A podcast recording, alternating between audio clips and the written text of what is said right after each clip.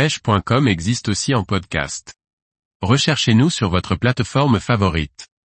La pêche aux boobies, une autre technique de pêche à la mouche en réservoir. Par Jean-Baptiste Vidal. Il y a de nombreuses techniques pour rechercher les truites en réservoir. L'hiver lorsque l'eau est froide et les poissons apathiques, la pêche aux boobies est souvent la plus employée. Elle permet de pêcher doucement au ras du fond. Mais il ne faut pas la réserver uniquement à cette occasion. Faisons le point sur cette technique.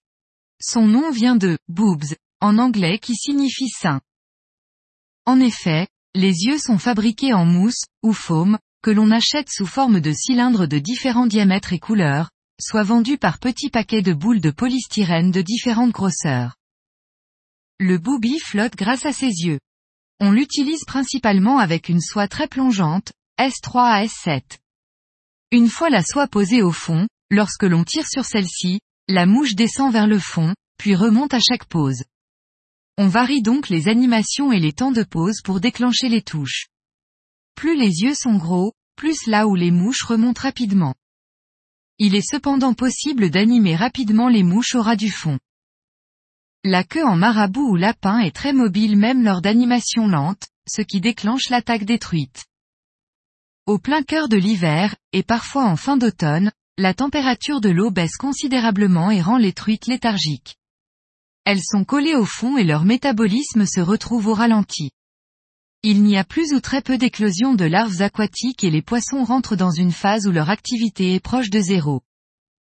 Parfois, une élévation de température de 1 ou 2 degrés peut suffire à les remettre en activité, notamment aux heures les plus chaudes de la journée. La pêche au streamer même avec une soie plongeante apporte peu ou pas de résultats, car les mouches nagent trop vite et les poissons n'ont pas l'envie ni la force de leur courir après. La pêche au fond aux boobies s'impose donc, lorsqu'elle est autorisée. C'est une pêche très tactile et finalement bien plus subtile qu'il n'y paraît. Il faut pour cela le matériel adapté pour détecter les touches instantanément et piquer les poissons correctement. Il est important d'utiliser des soies low stretch, donc sans élasticité, un bas de ligne en fluorocarbone voire hard fluoro qui permettent de bien sentir la moindre anomalie et petite touche pour assurer un ferrage rapidement sans que la truite n'ait eu le temps de trop engamer. On emploie généralement entre 1 à 3 boobies sur un bas de ligne très court qui est fixé directement au bout de la soie. La distance entre les boobies dépend de nombreux facteurs, mais ils sont généralement assez proches entre 40 à 80 cm pour un bas de ligne d'environ 1 à 2 mètres maximum. L'intérêt de mettre plusieurs mouches est de trouver le coloris, la taille, mais aussi, ce qui est très important, la hauteur d'eau dans laquelle les truites sont actives. La pêche au boobies s'utilise également en été, lorsque les truites sont au fond pour trouver une eau plus fraîche lors de grosses chaleurs. Les boobies peuvent être aussi employés sur des soies plus légères, comme une intermédiaire pour pêcher plus rapidement entre deux eaux. Certains l'utilisent également avec succès en surface, pour créer une petite vague sur la peau de l'eau, qui attire l'attention des. Ils peuvent aussi servir à pêcher en washing line ou technique de la corde à linge.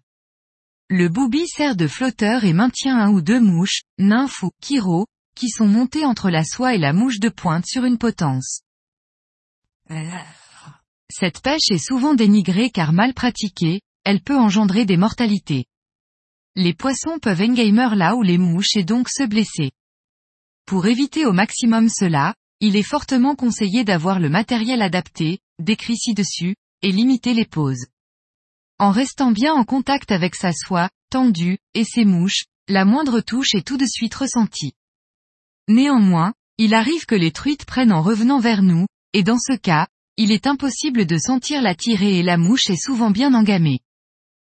Cela reste une pêche très tactile, où il faut varier les animations, taille et coloris de mouches pour trouver la solution du moment. Les touches peuvent être très subtiles et parfois de vrais coups de fusil. Dans tous les cas, les sensations sont fort sympathiques.